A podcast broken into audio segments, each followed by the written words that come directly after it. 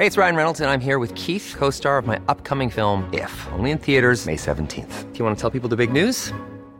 All right, I'll do. Sign up now and you'll get unlimited for $15 a month in six months of Paramount Plus Essential Plan on us. Mintmobile.com slash switch. Upfront payment of $45 equivalent to $15 per month. Unlimited over 40 gigabytes per month. Face lower speeds. Videos at 480p. Active Mint customers by 531.24 get six months of Paramount Plus Essential Plan. Auto renews after six months. Offer ends May 31st, 2024. Separate Paramount Plus registration required. Terms and conditions apply if rated PG. Cada noche, los expertos se reúnen para debatir los temas que hacen historia en una mesa de análisis distinta. Aquí las entrevistas con los personajes y líderes de opinión, junto al análisis profundo de los temas trascendentes. Alfredo Ceja conduce un programa de Frente en Jalisco por el 100.3 de FM. Iniciamos.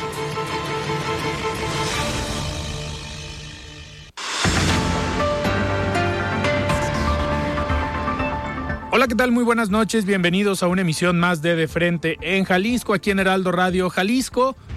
Hoy miércoles 25 de enero quiero agradecer como todos los días en los controles técnicos a Antonio Luna, en la producción y redacción de este espacio a Ricardo Gómez y recordarles nuestro número de WhatsApp para que se comuniquen con nosotros el 3330 1779 66. El día de hoy vamos a tener en entrevista a Juan Carlos Guerrero, él es abogado general de la Universidad de Guadalajara y también aquí estará en cabina la diputada federal del Partido Verde Ecologista de México, Claudia Delgadillo. Y como todos los miércoles vamos a escuchar el comentario de David Gómez Álvarez, él es analista político, y también la colaboración de Alfonso Partida Caballero, integrante del Observatorio de Seguridad y Justicia de la Universidad de Guadalajara. Les recordamos que nos pueden escuchar también en nuestra página de internet heraldodemexico.com.mx, ahí buscar el apartado radio y encontrarán la emisora de Heraldo Radio Guadalajara. También nos pueden escuchar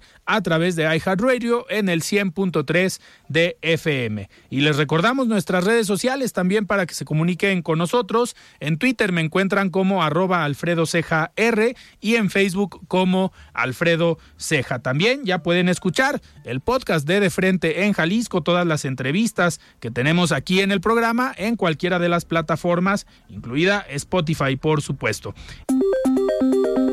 La voz de los expertos.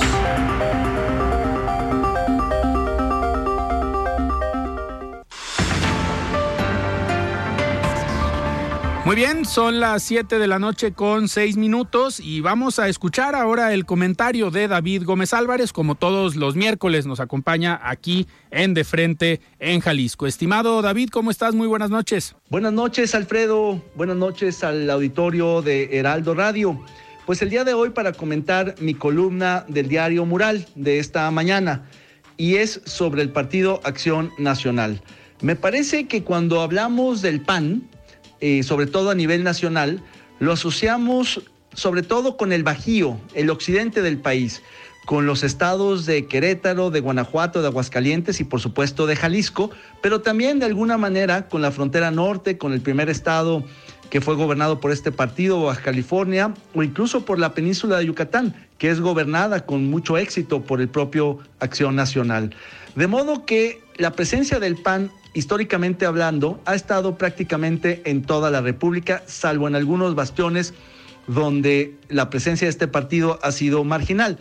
Pero sí, claramente se puede hablar de un partido con presencia nacional, acción nacional.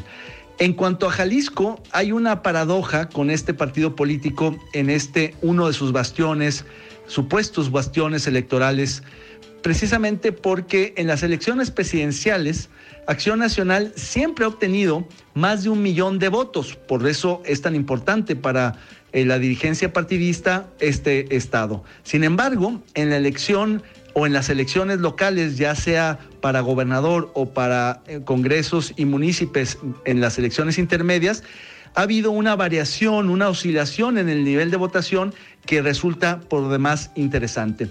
Al final del día, creo que el punto importante es hacer un diagnóstico, una reflexión, una crítica a este importante partido político en el ámbito estatal. Y es que desde hace algunas elecciones, desde que dejó el poder en 2012, este partido ha estado, ideológicamente hablando, a la deriva. Sus postulados históricos que lo llevaron a gobernar 18 años ininterrumpidamente Jalisco, pues se han diluido frente a otras ofertas políticas mucho más contundentes y persuasivas como Movimiento Ciudadano. De tal suerte, Alfredo, amigos, que buena parte de la base electoral de este partido, Acción Nacional, se mudó, no sin ciertas mutaciones, hacia Movimiento Ciudadano, al punto que se ha reducido su presencia que podría identificarse, ubicarse entre un 12 y un 18% a nivel estatal.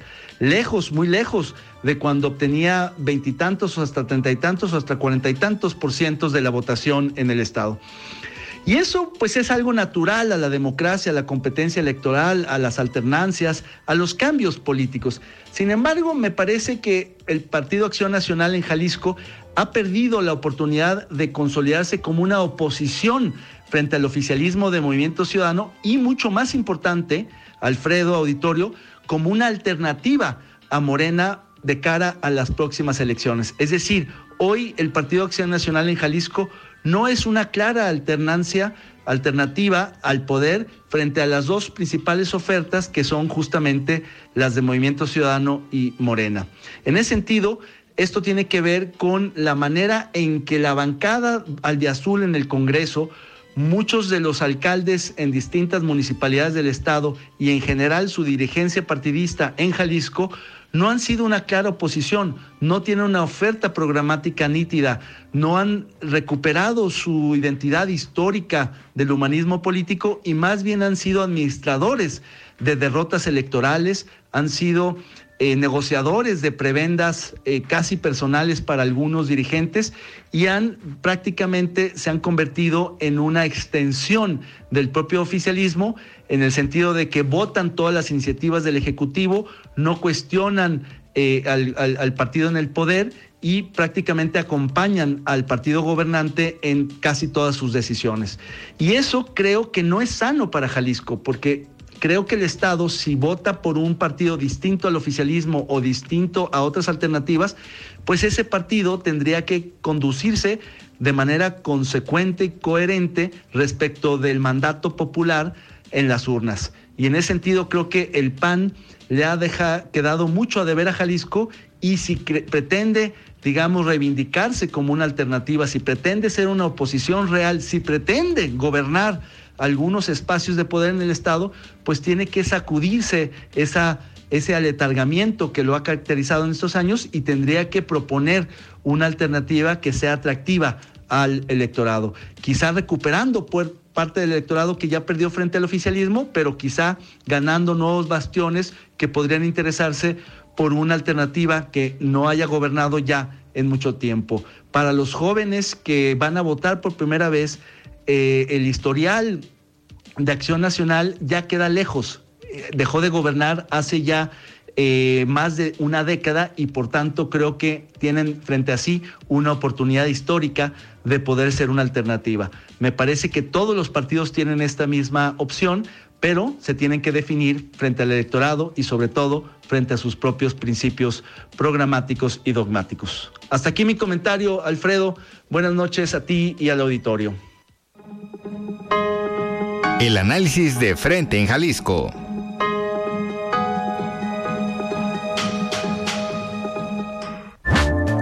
Muchísimas gracias David por este comentario y me da muchísimo gusto ya poder eh, platicar esta noche aquí en De Frente en Jalisco con Juan Carlos Guerrero, abogado general de la Universidad de Guadalajara. Estimado Juan Carlos, ¿cómo estás? Buenas noches. Buenas noches, un saludo a todo el auditorio. Muchísimas gracias Juan Carlos pues por tomar esta entrevista.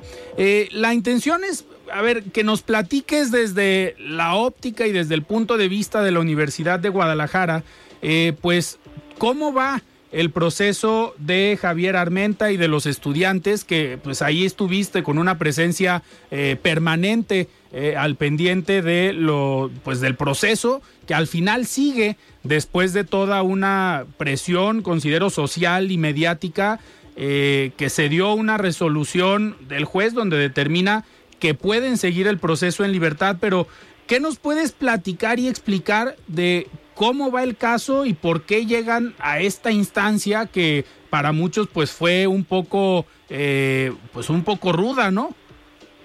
No, la verdad es que ha quedado claro que se utilizó toda la fuerza del Estado, que se utilizó las instituciones públicas para perseguir eh, a gente que no está de acuerdo con una política impulsada por los gobiernos de MC, es decir, se criminalizó, hay que decirlo con todas sus letras, la protesta en este estado de manera muy desafortunada y el gobierno de Enrique Alfaro pues pasará la historia sin duda por perseguir estudiantes y por encarcelarlos, por defender un parque público. Por eso el Consejo General Universitario desde agosto pasado nos dio el mandato de pues involucrarnos en la defensa de estos jóvenes que tenían o que habían cometido el delito de disentir, de criticar y de protestar porque lo que hay que decir es que no despojaron a nadie de ningún bien, hicieron una manifestación pacífica, así quedó acreditado, lo que se denomina un plantón, finalmente fueron y acamparon en un predio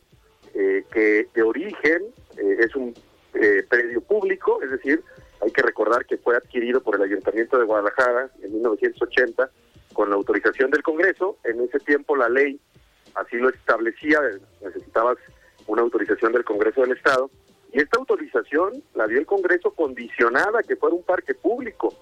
Eh, 30 años después, eh, pues lo que quieren hacer es un desarrollo habitacional y evidentemente violan de origen la condición con la que fue adquirido este predio. Pero no solo eso, eh, si ustedes, como seguramente lo sabe el auditorio y lo saben ustedes, eh, en el 2007 un grupo desarrollador de capital español, denominado Grupo Mecano, pues convence a, algunos regidores y al presidente municipal de Guadalajara de detonar en esa zona, en el nororiente de la ciudad, pues todo un polígono, digamos, de desarrollo que intentaba potenciar una zona que ellos observaban o que ellos decían que pues, estaba deprimida y que les hacía falta eh, pues que pudieran dinamizar a partir de poner vivienda, centros comerciales, parques públicos, eh, museos, centros de convivencia, etcétera, etcétera.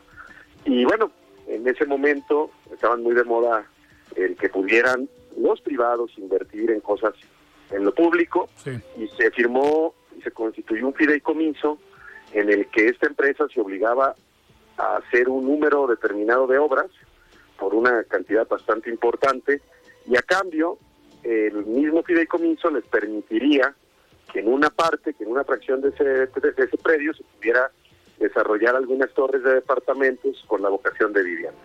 En aquel momento el ayuntamiento no perdía, por supuesto, eh, porque finalmente mantenía la propiedad y el fideicomiso, aun cuando los fideicomisos tienen una personalidad jurídica propia, pero finalmente eran parte, digamos, de, esta figura jurídica y bueno, eh, la comuna de alguna manera se eh, beneficiaba este o al menos eso parecía en el en el papel o en el proyecto podía obtener algún beneficio con un proyecto como este. Eh, pasaron los años esta empresa no cumplió no llevó a cabo ni una obra. Eh, y bueno los ayuntamientos o las administraciones municipales llegaron y se fueron. Terminó la administración del doctor Alfonso Petersen llegó la administración de Jorge Aristóteles también se fue llegó la administración de Ramiro Hernández, también se fue, y cuando llega la administración del hoy gobernador, primero empieza él al frente una serie de acciones jurídicas para revocar los compromisos contraídos por el ayuntamiento este, casi 10 años atrás este, y recuperar pues el predio con una eh, con un argumento pues bastante sólido que creo que pues todos tenemos claro que es el incumplimiento de una de las partes. Entonces, claro. como cualquier relación jurídica, si tú no cumples tu parte, pues no estás en derecho de exigir la contraprestación. Y así comenzó esta historia en la que mágicamente, después de que Enrique Alfaro intenta recuperarlo, se promueven juicios por la vía mercantil, nulidades al propio fideicomiso, pues un de repente eh, se hace un acuerdo, se hace un convenio, se le permite al Grupo Mecano transmitir los derechos del fideicomiso a un par de empresas distintas, contraviniendo lo que decía el fideicomiso principal, y además pues se hace eh, de una forma bastante ventajosa para los privados, para estas empresas privadas. Para empezar se toma el, el, el, precio, digamos, del dólar es el mismo que se suscribió con Grupo Mecano en 2007, es decir, 10 pesos, cuando en el 2016 estaba en cerca de 16 pesos. Ahí nosotros sostenemos, bueno, está a la vista de todos, que hay cuando menos un eh, quebranto, ¿no? Y además, pues se disminuye el número de obras y se incrementa la densidad.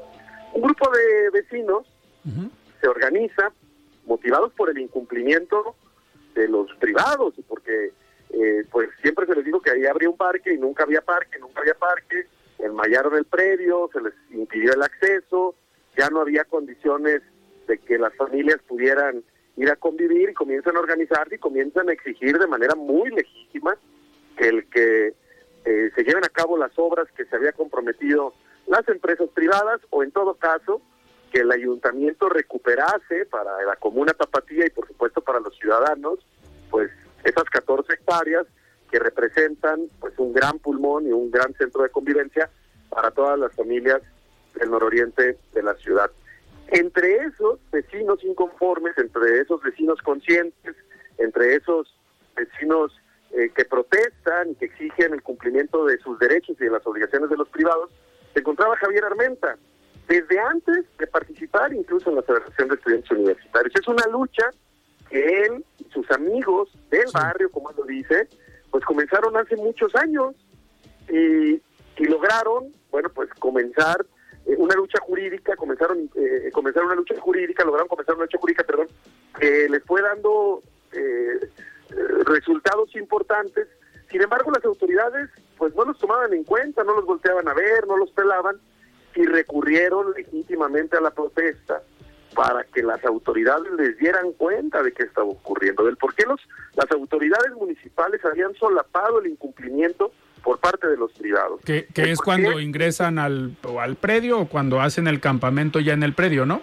Así es, lo hicieron como una forma de llamar la atención de las autoridades para que les dieran cuenta a los vecinos pues de qué estaba ocurriendo y por supuesto para decir, oye, nosotros tenemos conocimiento de que hay un incumplimiento por parte de estas empresas y lo que te pedimos pues es que las sanciones y la sanción ante un incumplimiento pues es la nulidad del propio instrumento jurídico. Claro. Por supuesto que, eh, bueno, la empresa las empresas en su en, el uso de sus derechos eh, jurídicos también este promovieron primero una tutela de derechos mandaron la restitución los denunciaron penalmente eh, por despojo. Un juez determinó que eh, entraron la fuerza pública los desalojaron con lujo de violencia. Hay videos hay fotografías hay testimonios de que tanto la Policía del Estado como la Policía Investigadora y la Policía Municipal entraron con armas largas, ellos sí, por supuesto, y desalojaron a todos los eh, vecinos y los estudiantes que estaban esa madrugada acampando en este predio y recuperaron la posesión. Eso fue en el 2021. Y bueno, en el marco de una serie de protestas y de buenos y de algunos resultados positivos que los propios vecinos en la vía jurídica consiguieron, un amparo de fondo, una suspensión, pues año y medio después, de manera eh, muy extraña, el Ministerio Público dice que tiene los elementos suficientes para solicitarle al juez de control que, que, cite a los señalados a una audiencia de vinculación. Lo hace el 21, 22 de diciembre. El juez, de manera pues muy eh, con demasiada celeridad y con demasiada prisa, atípica y anormal en nuestro sistema judicial, desafortunadamente, pues notifica la celebración de esta audiencia el 23 de diciembre, un día antes de Navidad, para que se lleve a cabo esta audiencia el 26 de diciembre, un día después de Navidad. Y, bueno, es pues cuando ya los dejan detenidos. No, no, no, en ese momento, bueno, pues como muchos mexicanos y muchos calicienses, chicos estuvieron en algunas eh, reuniones eh, diversas y bueno, pues fueron diagnosticados como muchos de nosotros con COVID 19 y no pudieron presentarse el 26, presentaron su justificante, por supuesto, y bueno, esperaron la ventana de 10 días que marca la norma sanitaria para pues, poderse presentar y para cuidar la salud, no solo de ellos, sino de quienes estarían en la audiencia, pero de manera exagerada y excedida el juez, pues los vuelve a citar para el 29, brincándose la, lo que la misma norma en materia de salubridad decía. Y bueno, hay que decir también que este juez que lo citó a estas dos primeras audiencias era un juez de guardia, no era el juez de la causa, Este, y también eso pues generó muchas suspicacias. Al final regresó el juez de la causa, el juez Felipe Rivera, eh, y también yo tenía la esperanza porque tenía en aquel momento buenas referencias de este juez, de que siguiera el procedimiento normal, no lo fue así. Supimos que tuvo presiones muy importantes desde Casa Jalisco, desde el gobierno del estado, lo amenazaron, lo presionaron, lo amagaron, y él pues citó a esta audiencia de vinculación a proceso para el día 5 de enero, que fue cuando ya se cuando los celebró, detenidos. cuando se celebró esta audiencia y bueno habrá que decir que lo que el Ministerio Público presentó como pruebas pues, fueron cinco testimonios de testigos que no estuvieron a la hora en la que supuestamente se llevó a cabo el ingreso de los manifestantes al predio y que bueno pues parecían calcados decían que habían entrado con picos palas y con armas de fuego no Claro. no había un solo documento que acreditara que iban armados no había un solo video no había so- solo testimonios de personas que ni siquiera estuvieron en el momento en el que se llevó a cabo este esta intervención y segundo pues que todos compartían el hecho de ser empleados de las empresas denunciantes Claro. por tanto eh, es, es- es notorio porque se les fabricaron pruebas eh, a los estudiantes y el juez pues también de manera ilegal de manera inmoral de manera injusta con muy pocos elementos determina que se les dicte prisión preventiva oficiosa porque la defensa habíamos definido en ese momento pues ajustarnos al término constitucional de 144 horas eh, para, para poder continuar con la audiencia y hacernos eh, de más elementos y de más pruebas Ju- Juan de Carlos, descargo. no- nos quedan dos minutos antes de irnos a un corte, pero me gustaría, a ver si, si podemos en estos dos minutos. eh, hoy los jóvenes están yendo a firmar cada determinado tiempo, sigue el proceso. Eh, Sí, sigue el proceso. ¿Qué se espera al final? A ver, eh, con todo esto que nos estás platicando por presiones hacia el juez o el actuar un poco dudoso con la con los testigos que a lo mejor también eh, generan duda, eh, pues ¿qué podemos esperar del poder judicial principalmente?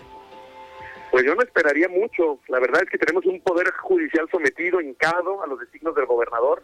Lo digo con tristeza y con mucha rabia y con mucho coraje, de verdad, porque me parece que eh, se ha logrado un sistema de presión que tiene a los jueces eh, pues muy comprometidos en su independencia judicial y sometidos, como ya lo he dicho, a las eh, a los designios del gobernador del estado. Es claro que es una vendetta política que se está criminalizando la protesta. Afortunadamente, una decisión política los mantuvo en la cárcel durante cinco días y también la presión política y la solidaridad Sí. de cientos y de miles de mexicanos lograron que estos chicos pudieran enfrentar su proceso en libertad. Ahorita estamos en un periodo de ventana, digamos, el juez le concedió al Ministerio Público cuatro meses para ampliar la investigación, iremos a la audiencia intermedia por allá de mayo, junio, y bueno, el proceso seguirá, nosotros lo que estamos pidiendo es que los chicos sean juzgados con perspectiva de derechos humanos. Y que sean juzgados pues como eso, como Claro. como, como como defensores de, de- de- de un derecho humano y, com- y, y como estudiantes, y, y no como delincuentes porque nunca estuvo en su eh, eh, eh, en, en- en- en su idea el apropiarse de ese terreno para ellos, sino en Claro. recuperarlo por ser un bien público de origen. Juan Carlos, pues vamos a estar al pendiente en estos meses y en estas eh, semanas eh, de todo lo que vaya pasando y te vamos a seguir molestando para que nos platiques pues cómo va el proceso y en qué termina y sobre todo otros temas también eh, legales o judiciales que tienen que ver con la Universidad de Guadalajara y esta relación con el Poder Judicial, con el Poder Ejecutivo, que al final tú de primera mano tienes pues toda la, información. Ya vimos las declaraciones del rector el día de ayer y de antier por otras eh, cuestiones que al final van dentro del juego eh, político. eh, por parte de las mismas presiones que se están dando, pero pues ya estaremos platicando en las próximas semanas, si te parece. Con mucho gusto, yo estoy a sus órdenes. Muchas gracias por el espacio. Perfecto, muchísimas gracias. Platicamos con Juan Carlos Guerrero, abogado general de la Universidad de Guadalajara. Vamos a un corte y regresamos. Siga con Alfredo Ceja y su análisis de frente en Jalisco por el Heraldo Radio 100.3. El análisis de frente en Jalisco.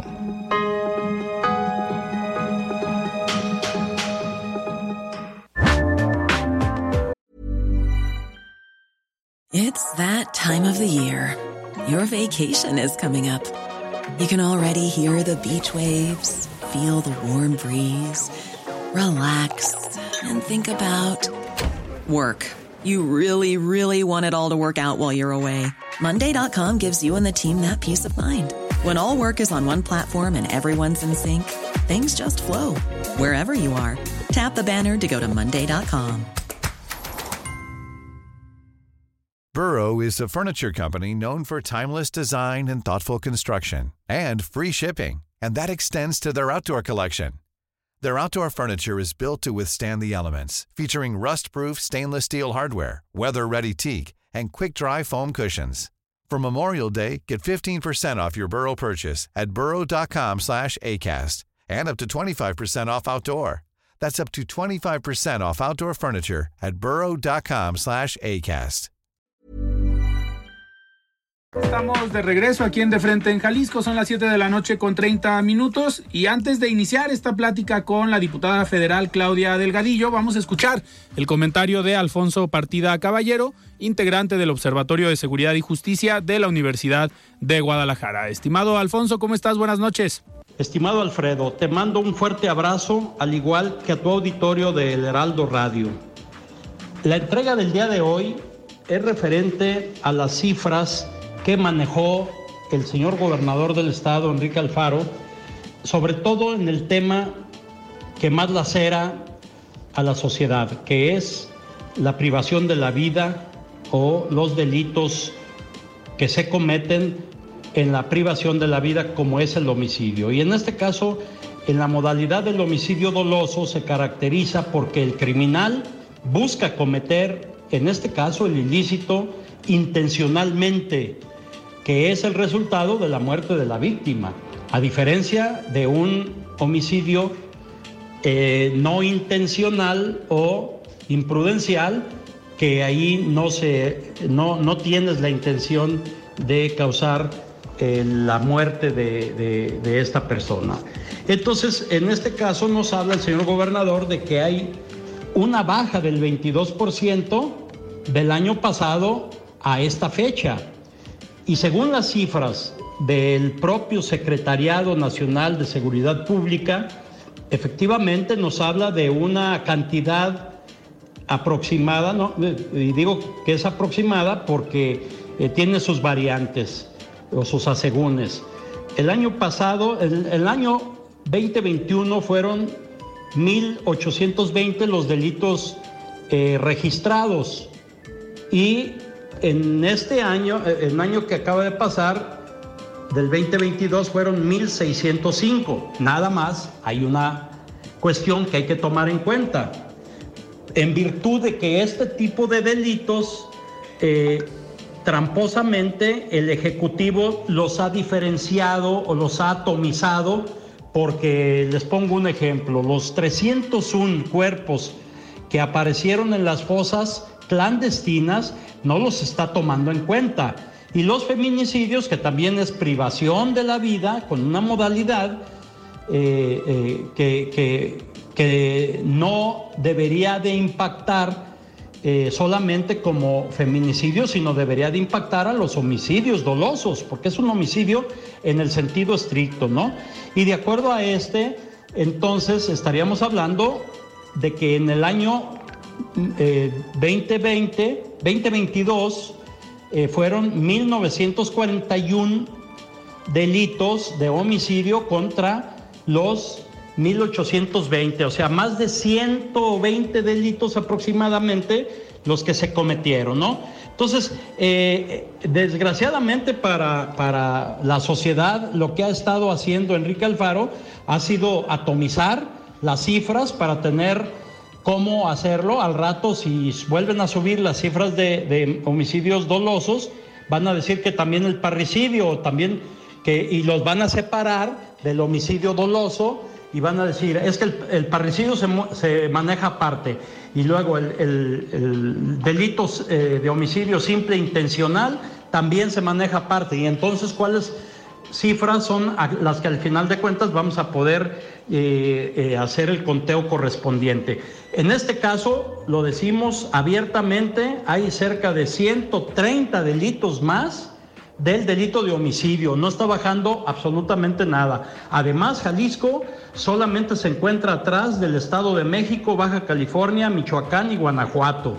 Es el lugar número 5 en la incidencia delictiva de homicidio y, el gobernador dice que estamos a la media nacional. La media nacional no es como lo están planteando o está mal planteada. Hasta aquí mi comentario.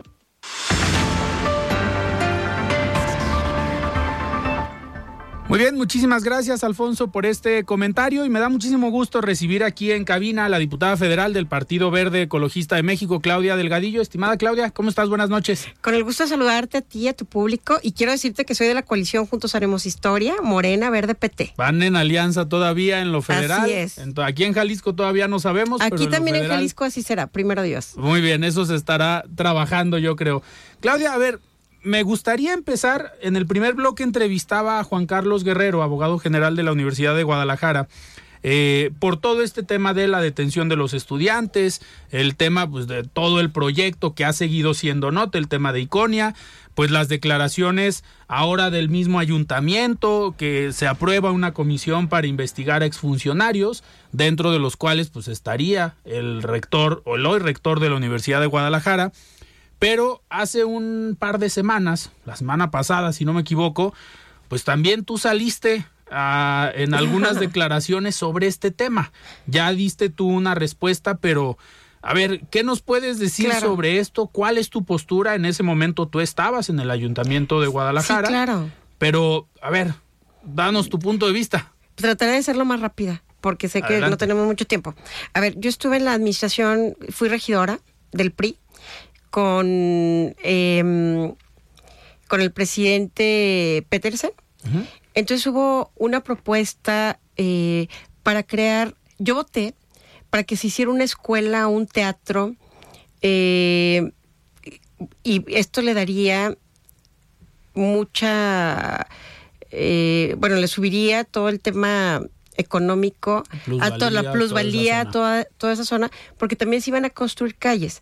Era un proyecto sumamente atractivo y me tocó, me tocó trabajarlo porque yo estaba en la Comisión de Patrimonio, donde todos, tengo que decirlo, todos los regidores, muchos que ahora están en Movimiento Ciudadano, lo votaron, pero no se, no se estuvo votando por, por hacer una, un regalo para que se hiciera una construcción como ahora es Iconia, como se hizo en el 2016 cuando Enrique Alfaro era el presidente de Guadalajara, y que a todos nos queda claro que él entregó ese terreno para que se construyera.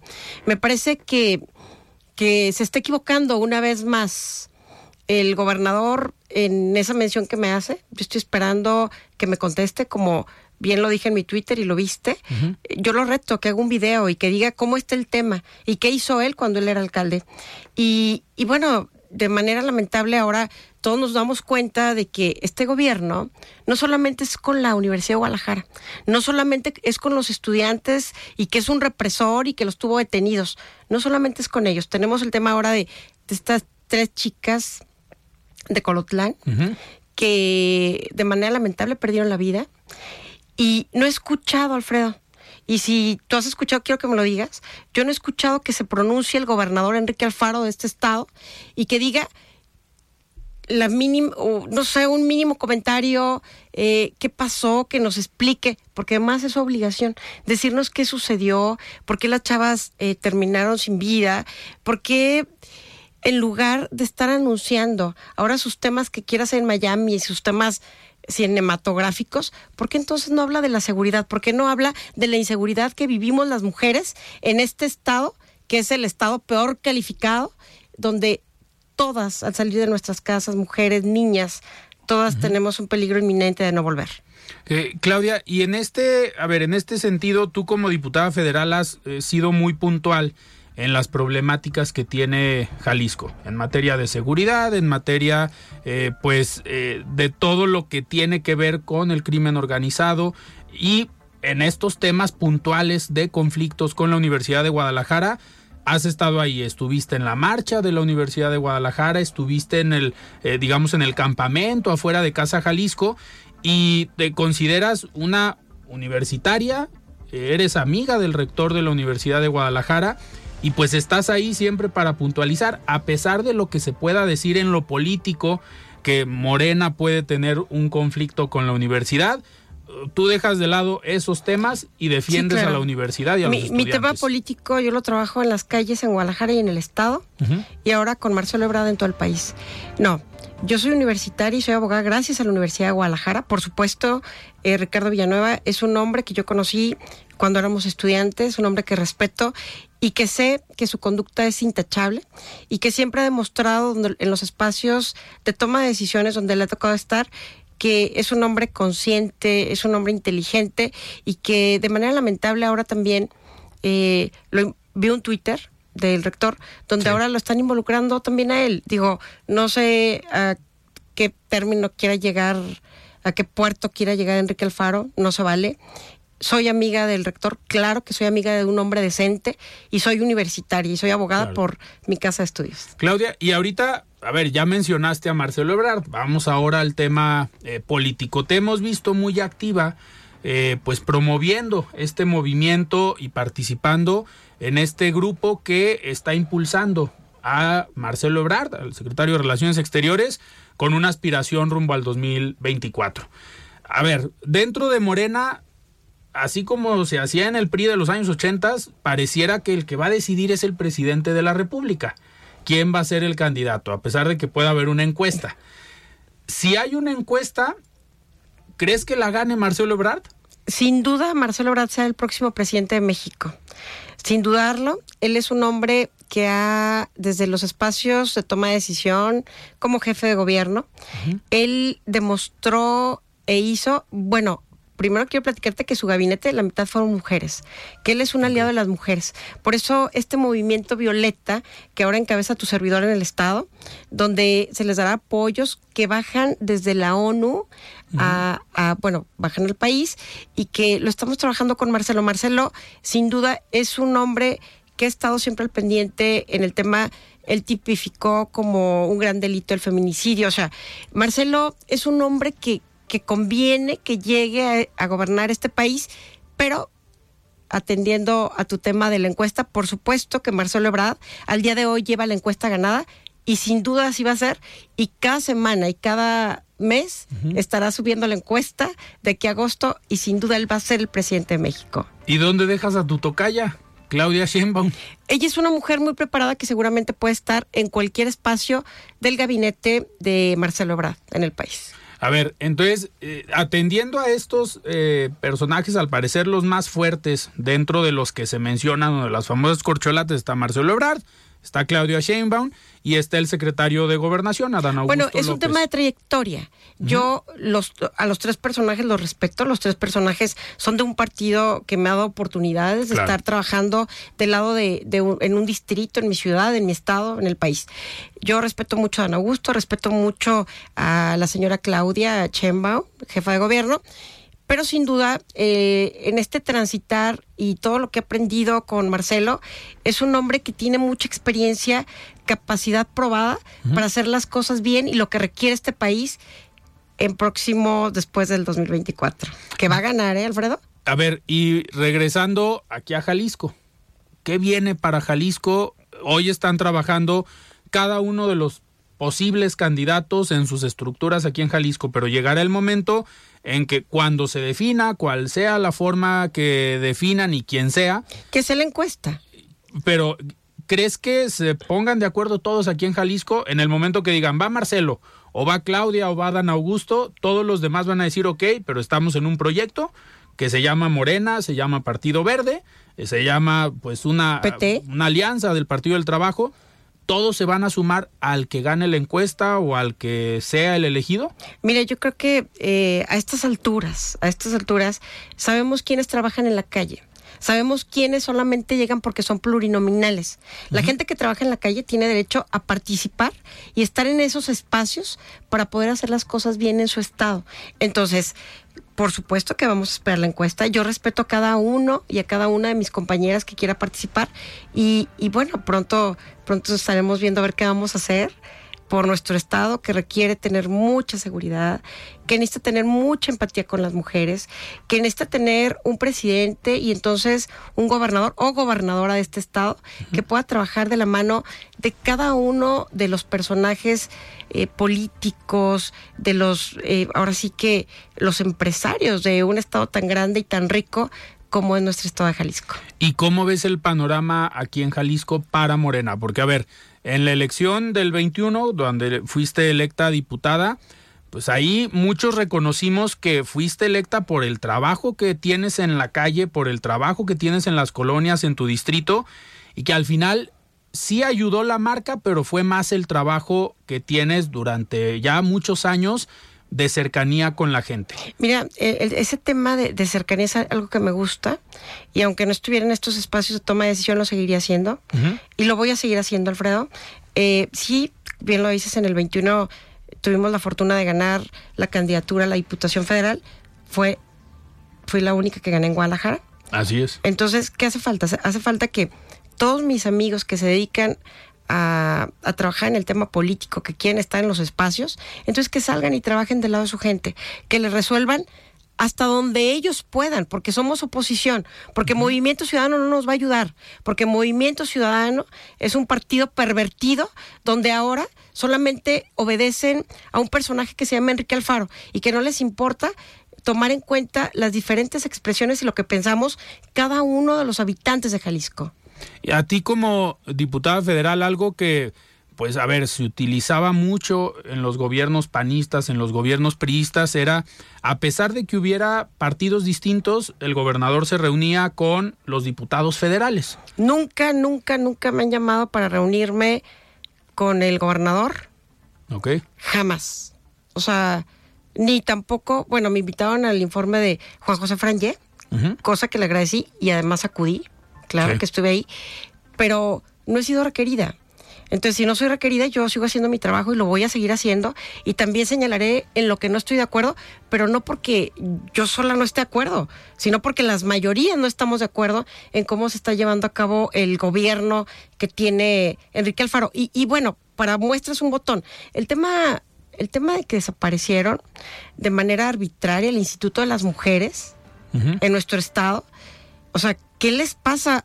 Ahora el tema está peor y, por ahí algunas diputadas de Movimiento Ciudadano, que no voy a decir nombres por no hacer señalamientos, pues fueron las que impulsaron y se sienten feministas, pero bueno, pues si no defiendes a tu compañera, o sea, ¿qué puedes esperar de ellos, no? y así el gobierno. en los primeros lugares en feminicidios. Está terrible. Y, y bueno, pues ellas solamente obedecen al mandato de un hombre que no tiene, eh, pues no, no tiene punto eh, medio para poder platicar con él, eh, cosa que tampoco no crees que me encantaría, pero hay cosas que se deben de conversar, por eso él se dedica a la política y yo también, pero bueno, pues si no quiere y si quiere que sea a través de Twitter y que yo le conteste y que me esté ofendiendo y que luego después no salga los retos que le hago, pues como él quiera, pero no, nunca he sido requerida a platicar con el gobernador, que sería bueno para él. Y, Claudia, y en esta postura que, que ves tú del gobierno del Estado, ¿crees que le afecte en el 2024 independientemente de quién sea el candidato de MC? Eh, puede ser Pablo Lemus, Alberto Esquero, quien sea, pero o una mujer también. O una mujer, Verónica Delgadillo, no sé, Mirza Flores, alguna mujer que participe en Movimiento Ciudadano. ¿Crees que los resultados hoy que tiene Jalisco le afecten a Movimiento Ciudadano? Y ojo, que eso pueda ser también eh, un punto para que la población voltee a ver a Morena, voltee a ver al Partido Verde y al Partido del Trabajo, considerando que ya tuvimos gobiernos del PRI, del PAN y ahora del Movimiento Ciudadano. Va a ganar Morena, va a ganar Morena con la coalición. Vamos a ganar la coalición de Morena, eh, juntos haremos historia con el Verde y con el PT. De manera, digo, ahorita yo, yo te diría, vamos aquí, vamos saliendo aquí del programa y vamos aquí a una cuadra y preguntemos por quién votarían. Y si ellos dicen, votamos por Movimiento Ciudadano, entonces ahí está la encuesta. Una encuesta solamente que le haríamos a 20 personas. Por supuesto que no van a volver a ganar. No se vale la represión terrible que pasa en este estado con los gobiernos de Movimiento Ciudadano. ¿Y a quién ves como posibles candidatas o candidatos de Morena, del Partido Verde y del Partido del Trabajo. No, es que hay muchos, pero todavía hace falta que salgan muchos se destapen, ¿no? ¿Tú, tú cuándo? te vas Yo- a destapar y ya. Aquí contigo, aquí contigo ya me destapo. A ver, En este momento. para gobierno del estado, Pues claro, Alfredo. esa es la apuesta. Vas A- estar ver, en la boleta en el ver. 24. Voy a estar en la boleta en el, 20 en el 24. Yo quiero ser gobernadora de mi estado porque de manera lamentable ve todo lo que está ocurriendo. La delincuencia está haciendo todo lo que ellos quieren. Mujeres desaparecidas, mujeres que no son atendidas. El tema terrible.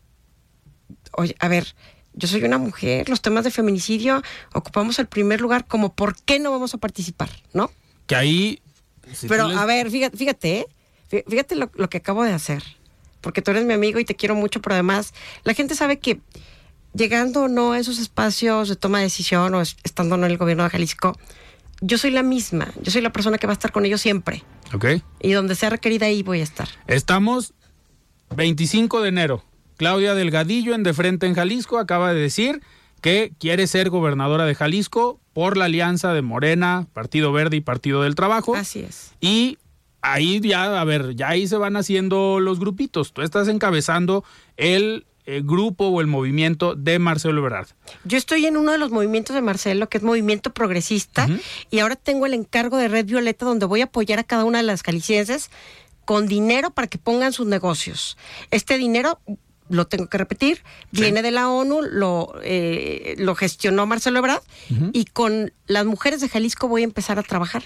Tengo el nombramiento hace no menos de, bueno, no, ma- perdón, no más de una semana. ¿Ok? Entonces, pues tú me conoces, Alfredo. Estás empezando un Estoy año lista. antes. Así como has recorrido las colonias de tu distrito de Guadalajara, ahora vas a empezar a recorrer el estado. Además estuve en el Distrito 5, estuve en Vallarta y me fue muy bien. Ok. Ya te platicaré, pero yo sé que tienes... Nos quedan todavía unos minutos, nos quedan todavía cuatro minutos antes de despedirnos, así que, a ver, ¿cómo estarías planteando, Claudia, eh, uno, unificar a Morena, Partido Verde y Partido del Trabajo aquí en Jalisco y que se decidan, Sin duda con la encuesta, Alfredo. ok, Sin duda con la encuesta. Son encuestas serias, son encuestadoras donde eh, a nivel a todo México, todo el país, se estarán revisando. Yo estoy trabajando con Marcelo Ebrard porque es la mejor opción, es lo que le conviene a cada habitante mexicano para que nos vaya bien. Pero el tema de las encuestas estará cuidado, serán las mejores encuestadoras las que decidan. Y ahí, quien salga arriba de tu servidora en esa encuesta, yo ahí me voy a sumar a trabajar para que a- al personaje, hombre o mujer, gane este estado, porque es urgente que dejen de gobernar personajes que están haciendo cine en Miami y que no se preocupan porque sus mujeres están muertas y que son de Colotlán y las mataron en Zacatecas y no salen a dar una declaración. Que Qué ahí- lamentable. Que ahí lo que se ha dicho es que el gobernador de Zacatecas no le ha tomado la llamada al gobernador de Jalisco. No, bueno, pues se pueden decir muchas cosas. Es el gobernador. Ya hubiera, ya, hacemos dos horas en llegar, ¿eh? Yo hubiera llegado allá a abrir la puerta. Claro. Y que le expliquen qué pasó. Y además su obligación es que le dé una explicación a todos los habitantes de Jalisco. Y no lo ha hecho. Claudia, a ver, nos quedan dos minutos. ¿Hay fecha próxima para que venga Marcelo Ebrard a Jalisco? Ya va a empezar también, así como lo ha hecho Claudia Sheinbaum, Adán Augusto, Marcelo Ebrard ya ha venido a Jalisco, pero en, este, en lo, que va del pasa, año... él es un, un hombre que, que ha aportado mucho a México eh, y sigue trabajando desde la Cancillería. Va a venir Y ahorita anda en la cumbre de la CELAC, anda en Argentina. ahorita está en Argentina, entonces él siempre tiene una agenda de trabajo cumpliendo con nuestro presidente Andrés Manuel López Obrador, y hay que decirlo, quien le dará seguimiento a los programas sociales de Andrés Manuel López Obrador se llama Marcelo Ebrard Casaubon. Entonces, en cuanto él se retire de la Cancillería, seguramente entonces estará haciendo campaña.